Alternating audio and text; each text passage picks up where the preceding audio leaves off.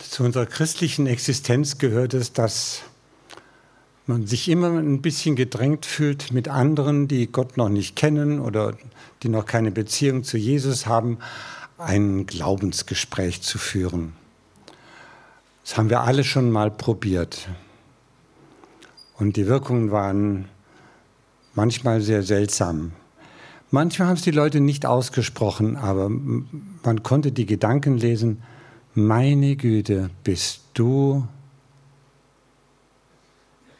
up to, nicht up to date? Bist du vergangenheitsorientiert? Ähm, ist es wirklich so, so dramatisch, ähm, dass du so eine Not hast, dass du sowas brauchst? Und ich habe mir gedacht, ähm, wir waren, wir waren immer, immer irgendwo nicht richtig am Platz. Nie. Wenn wir es wurden, waren wir es nur auf Kosten dessen, was Gott uns geschenkt hat. Und deswegen so ein kleiner Rückblick, um mal zu verstehen, was gemeint ist. Dass Israel lebte unter lauten Völkern, nachdem es endlich so die, dieses ganze Gebiet äh, beherrscht hatte. Und dann wurde ein Tempel gebaut und die Völker drumherum konnten nur eines sagen, die sind vielleicht rückständig. Denen fehlt ja das Wichtigste. Was fehlte Israel? Im Vergleich zu allen anderen Völkern der damaligen Zeit. Es fehlte ihnen ein, ein handgreiflicher Gott. Als die äh, Söldner von Nebukadnezar dann so nach Jerusalem einbrachen, dann haben sie sich gefreut, jetzt kommen wir in, in den Tempel rein. Wow, da holen wir jetzt endlich diesen seltsamen, komischen Gott, von dem die Juden immer reden oder denken oder was auch immer, den holen wir und bringen den unseren König mit. Denn der hatte, wie andere Könige auch, eine Göttersammlung. Denn die Götter, die, die er woanders erobert hatte, die wurden dann ihm zu Diensten und äh, die machten seinen Segen und Reichtum größer. Und dann sind die halt auch in den Tempel rein, nicht? Und da kommt das Allerheiligste, so ein abgezirkelter Braut. Dahinter ist er. Gleich haben wir ihn. Vorhang auf, also der hatte keinen Reißverschluss. Vorhang auf, rein und da war nichts. Da war nichts. Die Juden hatten einen Gott, wo nichts war. Die konnten auch nichts mitnehmen. Ich meine, keine Gottheitsstatue, sondern sie konnten nur das Geschirr, was sie gefunden haben, alles aus Gold und Silber und so, da haben sie einige Säcke von mitgenommen. Aber von dem, was sie eigentlich erhofft hatten zu sehen und zu erleben, gab es nichts. Leer. Bis zum heutigen Tag. Und überall wo Menschen, die dem christlichen Glauben sich gegenüber geöffnet haben, ähm, versucht haben, diese Lehre auszufüllen, ging es grottenmäßig schief.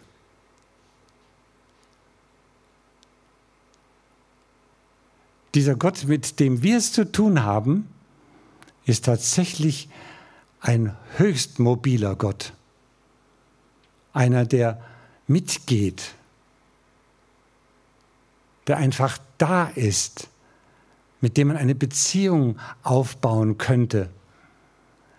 Der ist ein,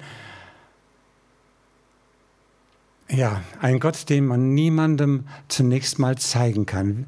Wie oft haben wir das erlebt, auch in den letzten Jahrzehnten wieder, wo immer Menschen da waren durch, durch ihr, äh, ja, ihren, sagen wir ruhig mal, Missionseifer Gott auch irgendwo hinblättern zu können.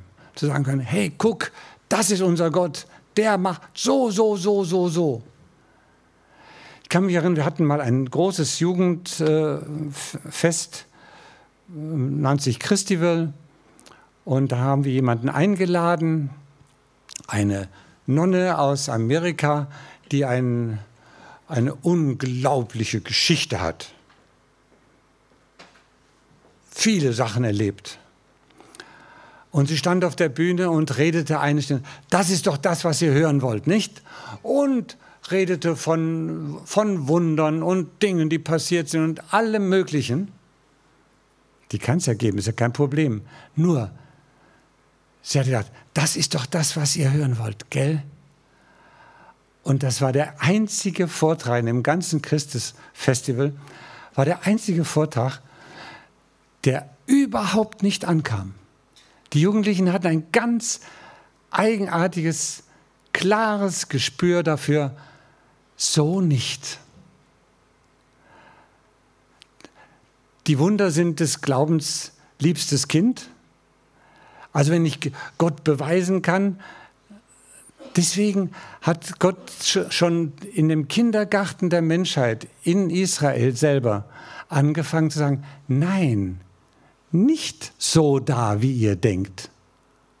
Das Erste, was sie mal äh, kapieren mussten, war, äh, als sie das äh, goldene Kalb ähm, fabriziert hatten, zu sagen, das war nicht der Gott, der uns rausgeführt hat. Zum Glück gab es noch den Mose und der hat ja dann daraus so eine Kalbsbrühe gemacht und die mussten die alle schlucken. Äh, da haben sie vielleicht sogar manche ihre Ohrringe wieder drin gefunden in dem Tee oder in der Brühe. Und hinterher landete sie dort, wohin alle solche Sachen landeten. Von Anfang an hat Gott einen ganz klaren Schnitt getan gegen alles, was in irgendeiner Weise, wie soll man sagen, äh, Beweismittel wäre oder da ist er Gott. Oder das ist ein heiliger Ort. Da musst du hingehen. Also ich sage es jetzt mal so flott, entweder nach, äh, zum Petersdom oder nach Mekka oder wo auch hin. Äh, es gibt heilige Orte und, und da ist Gott ganz besonders und woanders ist er wieder weniger.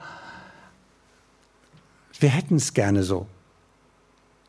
Aber Gott sagt, nee, ich bin ganz woanders. Das, was durch Jesus in die Welt gekommen ist, ist so radikal anders, dass alle Versuche in irgendeiner Weise doch wieder für Religion gefügig zu machen, nämlich für prachtvolle Gebäude, für vielleicht sogar Statuen oder sonst was, um ihn, um, ihn, um ihn dafür gebrauchen zu können. In dem Moment ist schon vorbei, haben wir es mit Jesus nicht mehr zu tun. Und deswegen äh, möchte ich auf das eingehen, was diese Gemeinde hier mir am Anfang äh, sofort aufgefallen ist, als ich das Emblem sah. Vielleicht habt ihr euch schon daran gewöhnt. Das ist also das Kreuz und aus dem Kreuz, wenn man den Stamm entlang guckt, sind tatsächlich Reben angewachsen oder kommen heraus aus dem Kreuz. Die Stelle, die, da berührt wird, zeigt die Art und Weise Gottes auf, mit uns zusammen zu sein. Und zwar ganz, sehr persönlich, ohne großen frommen Klimbim drumrum. Ganz. Deswegen ist Lobpreis so einer von den wenigen Momenten, auch in der Zusammenkunft von Christen, wo man sagen kann, jetzt geht es wirklich mal um ihn.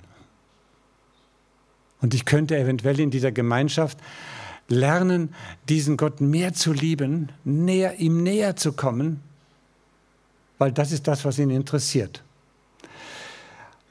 Die Schriftstelle für heute, wie könnte es anders sein, ist äh, im Johannesevangelium im 15. Kapitel.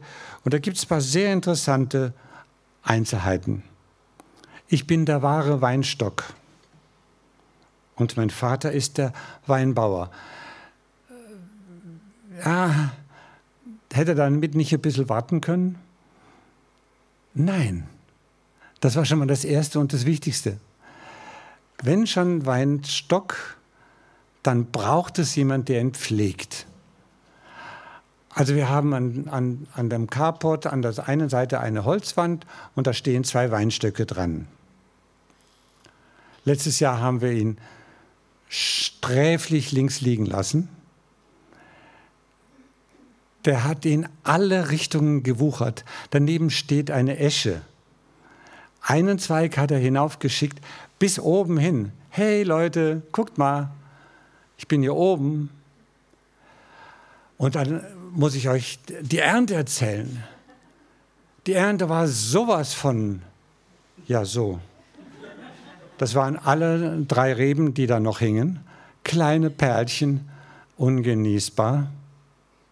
Das ist der Grund, warum Jesus sofort damit anfängt. Und sagt, wenn ihr den Weinstock nicht pflegt, dann wächst, wächst euch das ganze Blätterzeug so um die Ohren, dass ihr den wahren Kern und das wahre Tun nicht mehr erkennen könnt.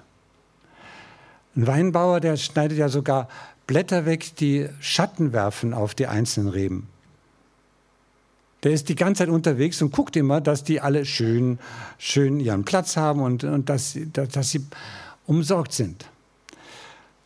Geistlich gesehen wenn Jesus sagt, wir sind die Reben an, an, an ihm, an, an Rebstock, wir sind darauf angewiesen, absolut darauf angewiesen, dass wir, ähm, sagen wir mal so, immer wieder freigeschnipselt werden. Wenn wir unsere Triebe in eine andere Richtung schicken, so wie bei den alten Völkern, der Aberglaube an Götzen alle in Bann gezogen hat und auch immer wieder das Volk Israel. Wenn aber Gott nicht dranbleibt an uns und wir ihm das nicht immer wieder sagen, Gott, ich möchte, ich möchte wirklich an Jesus dranbleiben. Ich habe keine Lust, dass ich vor lauter Blätterzeug ihn nicht mehr erkennen kann, nicht mehr sehen kann, mit ihm nicht mehr leben kann. Ich möchte an ihm dranbleiben. Dann, äh, glaube ich, bringt ein Leben wirklich Frucht. Das ist das, was Jesus schreibt. Ich lese mal ein bisschen was vor, weil ähm, das ist ein Text ich möchte fast sagen, vom Feinsten. Und wenn eine Gemeinde sich unter diesen Text stellt, dann hat das, ähm, dann hat das schon von vornherein eine unglaubliche Faszination. Da geht es um was. Da geht es nicht um irgendwelche Beliebigkeiten. Also er entfernt jede Rebe an mir, die keine Frucht bringt, aber die fruchttragenden Reben reinigt er, damit sie noch mehr Frucht bringen. Ihr seid schon rein geworden durch die Botschaft, die ich euch verkündet habe. Bleibt mit mir vereint, dann werde auch ich mit euch vereint bleiben. Nur wenn ihr mit mir vereint bleibt, könnt ihr Frucht bringen, genauso wie eine Rebe nur Frucht bringen kann, wenn sie am Weinstock bleibt. Ich bin der Weinstock und ihr seid die Reben. Wer in mir lebt, so wie ich in ihm, der bringt reiche Frucht denn ohne mich könnt ihr nichts vollbringen.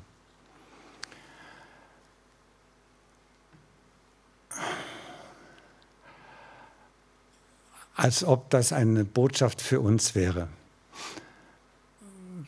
Wir können eine ganze Menge vollbringen. Wir machen doch so viel, auch in Deutschland und auch in den Gemeinden. Wir machen so viel. Wie kann denn Jesus sagen, ohne ihn können wir nichts zustande bringen? Wir bringen doch was zustande.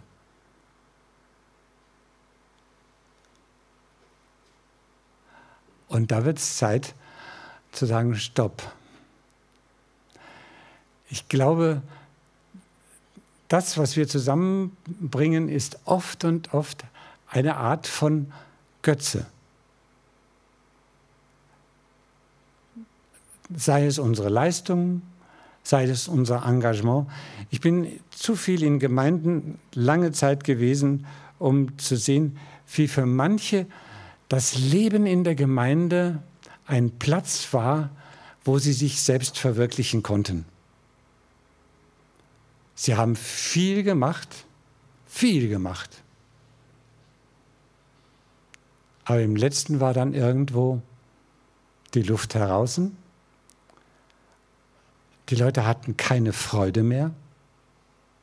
Das folgt dann weiter unten, kommt dann, wenn ihnen mehr bleibt, dann wird, ihr werdet mit Freude erfüllt sein. Das ist ein Zeichen seiner Frucht. Aber man kann ja eine Gemeinde sein und kann sagen, ja, äh, irgendwo hängt es mir zum Hals aus. Ich, ich fühle mich ausgenutzt. Äh, ich habe so viel getan. Oder noch anders. Ich habe so viel gespendet. Aber es ist ein Nebengott. Diesem Gott geht es. Es kann alles passieren, aber aus der Beziehung zu, zu Jesus, aus dieser herzlichen, innigen, unsichtbaren und trotzdem immer wieder erfahrbaren Nähe, die er zu uns haben möchte. Wenn wir uns auf die Füße stellen und strampeln und alles Mögliche machen, ohne dass das aus einer Beziehung zu Jesus kommt, dann bleibt es letztlich fruchtlos. Ich habe so manchen, der sich wahnsinnig reingehängt hat in seine Arbeit innerhalb der Gemeinde, gehen sehen. Und das hat jedes Mal, ah, das war ein Schmerz. Warum? Warum bist du ans Ende gekommen mit deinem Engagement? Wem hast du gedient? Hast du deinem Ansehen gedient? War dir die Zustimmung der Gemeinde etwas vom Besten und Feinsten, was du bisher in deinem Leben hattest? Ich habe gerade einen Jugendlichen in der Begleitung, von dem ich äh, das Gefühl habe, dass er alles, was er in der Gemeinde tut, nur tut, um ein bisschen Anerkennung zu kriegen. Ein bisschen. Dass man ihn beachtet. Toll, wie du das gemacht hast. Aus, dieser, aus diesem Hamsterrad des ewigen etwas bringen müssens kommen wir nie heraus, wenn wir nicht eine Beziehung zu Jesus haben. Wenn die, wenn die mal steht, wenn es wirklich in mein ganz privates, persönliches mit ihm reden, jeder muss von uns einen Stil entwickeln, wo er, wie er mit diesem seinem Gott, der mit ihm geht und lebt, wie er mit ihm umgehen will. Der Gott lässt sich nicht mehr abspeisen mit irgendwelchen frommen religiösen Floskeln mit Routinegebeten, die man schon x-mal gebetet hat, die kennt er alle. Was er, was er nie genug hören kann von uns ist, dass wir zum Beispiel sagen, ich liebe dich oder ich vertraue dir oder danke Jesus. Ich weiß, dass du da bist. Ich weiß, dass ich auf dich mich verlassen kann. Das ist Beziehung. Das ist sozusagen mit dem Reb Stock verbunden.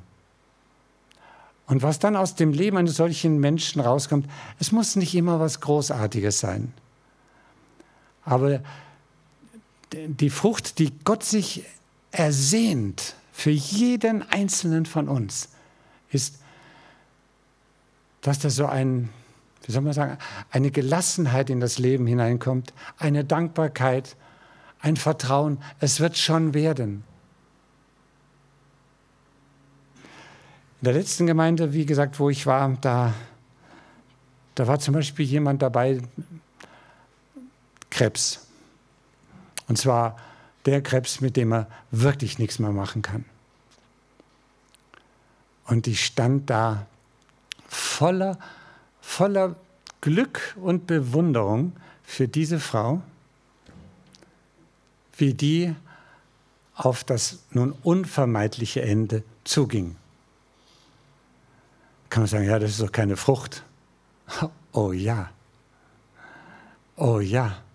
weil dieser Gott jeden von uns kennt und er genau weiß, was er braucht. Auch wenn er unser Schicksal nicht wendet, wie man sagen würde, wo ist denn dein Gott? Der hätte dir das Krebs nehmen können und dann wäre es das gewesen. Ich habe mehrere Mal in meinem Leben ganz intensiv für Leute gebetet, am, am Bett gebetet, gesalbt. Da macht man ja viele Sachen, wenn einer krank ist und man möchte gerne, dass, das, dass es mit ihm anders wird. Und es ist nicht anders geworden. Wir wissen nicht, warum Gott in manchen Fällen einfach nicht eingreift. Vielleicht, weil er dann wieder vermarkt, vermarktet wird als Wunderge Wundertäter. Jesus hat so viele Wunder getan. Wo waren denn die Leute zum Schluss, als sie alle schrien, kreuzige ihn? Wo waren die denn? Da waren hundertprozentig eine ganze Reihe von Leuten dabei, die er geheilt hatte. Keiner hat den Mund aufgemacht, gesagt, hört jetzt mal auf mit dem blöden Geschrei. Alle hatten sie Angst. Das ist das, was man aus dem Alten Testament lernen kann. Äh, sie wurden von Gott erzogen, an einen Gott zu glauben, der nicht in einem Haus haust, in einem Tempel, wenn er noch so prächtig war. Die Prächtigkeit des salomonischen Tempels konnte auf Gott hinweisen, aber Gott war nicht da. Er war manchmal da, er war immer da, wenn Menschen kamen und mit ihm reden wollten. Ja. Aber nicht als Möbelstück, als einen, den man wegschleppen konnte. Nein.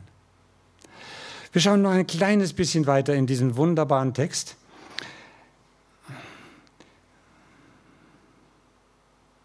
Also noch einmal, ich bin der Weinstock und ihr seid die Reben. Wer in mir lebt, wer in mir lebt so wie ich in ihm, der bringt reiche Frucht. Das Selbstverständnis eines Christen muss das beinhalten. Einer lebt in mir und der ist stärker als alles, was mir begegnet. Einer lebt in mir. Das hat immense Konsequenzen wenn ich das mal für mich halbwegs kapiert habe, ich sage, dass man das überhaupt je wirklich erfassen kann, aber wenn man es nur halbwegs verstanden hat, wie gehe ich dann mit einem anderen Menschen um, wenn ich weiß, dass Jesus in ihm lebt? Wie viel Wertschätzung bringe ich diesem Menschen entgegen? Kann ich ihn dann noch zur Schnecke machen, wenn er irgendeinen Mist gebaut hat?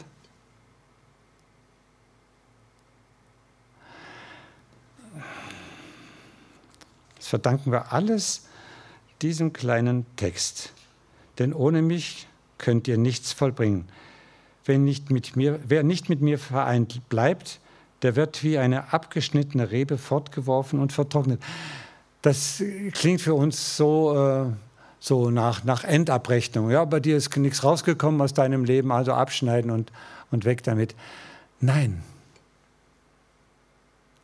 Es macht nur klar, dass ich letztlich, selbst wenn ich ein Christ wäre, der weiß, dass Jesus in ihm lebt, dass ich letztlich vertrockne, wenn ich mit diesem Gott, der mit mir zusammen sein will, nicht in Beziehung stehe. Das meint er, am Rebstock bleiben. Das habt ihr wirklich in eurem, in eurem Symbol drin und das ist etwas ganz, ganz Zentrales. Alles andere endet in Religion und das macht das Leben schwer. Was das bedeutet, da können wir später mal drüber reden, wenn es soweit käme.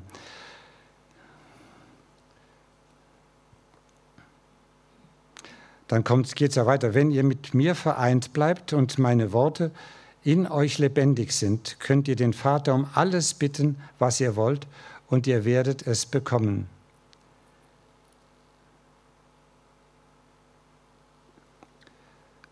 Wenn ihr reiche Frucht bringt, erweist ihr euch als meine Jünger, und so wird die Herrlichkeit meines Vaters sichtbar.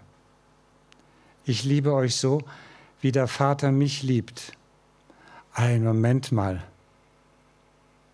Wie hat denn der Vater Jesus geliebt? Also wenn es eine Liebesbeziehung geht, wo alle unsere Begriffe dran scheitern, dann ist es genau diese Liebesbeziehung. Die ist mir neulich mal aufgefallen, auf eine ganz neue Weise. Mein ältester Sohn fuhr weg ins Studium.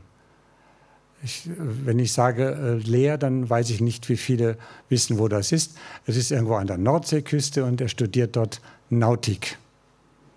Und ich weiß, jetzt ist er für, wahrscheinlich für ein Jahr fast weg.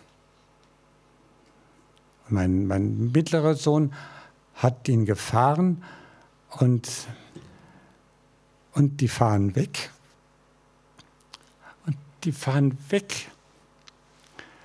Und die schauen nach. Und denk mal, einen Moment mal. Der geht ja nur für eine bestimmte Zeit mal weg.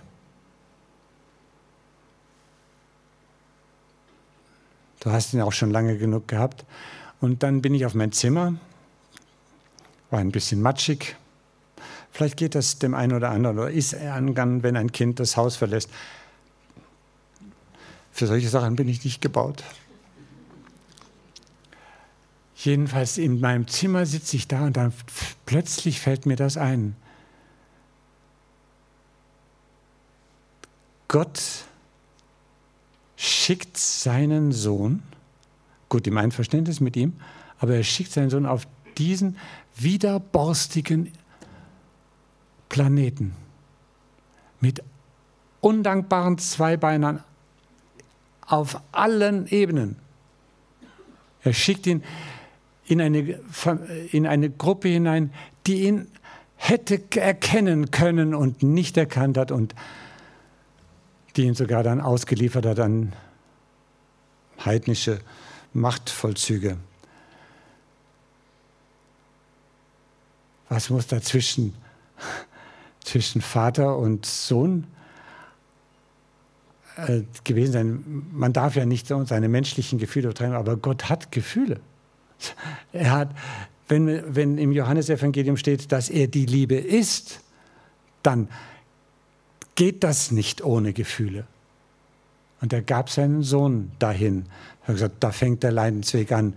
Das ist, das ist, da ist das Kreuz nur noch das i-Tüpfelchen auf dem Ganzen. Aber den Leidensweg, seinen Sohn herzugeben.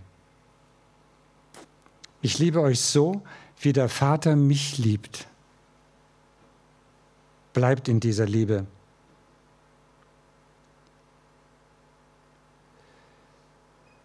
Ich habe euch dies gesagt, damit meine Freude euch erfüllt und an eurer Freude nichts mehr fehlt. Und das ist ähm, so ein bisschen Kriterium für unser Leben mit Gott. Was für Gefühle habe ich, wenn ich an ihn denke? Sind es, naja, ist schon in Ordnung, ich muss ja auch als Christ leben und, und so manche Sachen, äh, die mit dem Christentum verbunden sind, die, die schmecken mir nicht so. Äh, in früheren Zeiten hat man, wenn man an Gott dachte, nur das Knick eingezogen. Kommt der nächste Schlag. Mach bloß nichts Falsches. Ein Himivater, der alles sieht, der haut einen ins Knack. Das war jetzt bayerisch. Das kommt manchmal öfters vor. Gut. Äh, aber diese Ängste vor Gott, das, was Gott wollte, ist, dass wir eine Freude an ihm haben dass wenn uns alles genommen würde, wir eine unauslöschliche Freude daran haben, dass es diesen Gott gibt und dass er uns, jeden einzelnen von uns liebt. Das ist ungefähr die, die Linie von dem äh, herrlichen Bild des Weinstocks, das in eurem Wappen drin prangt. Ich finde es großartig, dass eine Gemeinde sagt, ja, genau das wollen wir. Wir wollen so mit Jesus verbunden sein, dass das, was wir machen, wirklich Frucht bringt und dass wir in seiner Liebe sind. Dass wir Freude haben zusammen. Alles, was wir an Gemeinschaft machen, das fängt von den, von den Kindern oben an. alles, was wir an Gemeinschaft machen, ist ein Segen. Hat was mit Freude zu tun. Nicht schon wieder eine Veranstaltung, ja, wir müssen ein bisschen Action machen, sonst ist ja bei unserer Gemeinde nichts los. Nein! Gemeinschaft ist das, was für, für das, würde ich sagen, Gott alles getan hat, damit sie endlich stattfindet. Als er von, äh, ja, es wurde falsch übersetzt, aber macht ja nichts. Wenn, als Jesus von, von der Kirche sprach, die er auf einen bestimmten Felsen bauen will, dann meinte er, das aramäische Wort war nicht Kirche, war auch nicht einmal Ekklesia, sondern war einfach Gemeinschaft. Gemeinschaft. Jesus gründete eine Gemeinschaft. Und daran hat sich bis heute nichts geändert. Alles, was eine Gemeinschaft mehr Gemeinschaft sein lässt, steht mittendrin im Herzenswunsch dieses unseres Gottes. Deswegen gibt es ja mehrere Reben an einem Weinstock, nicht bloß zwei oder so. Gut. Ähm,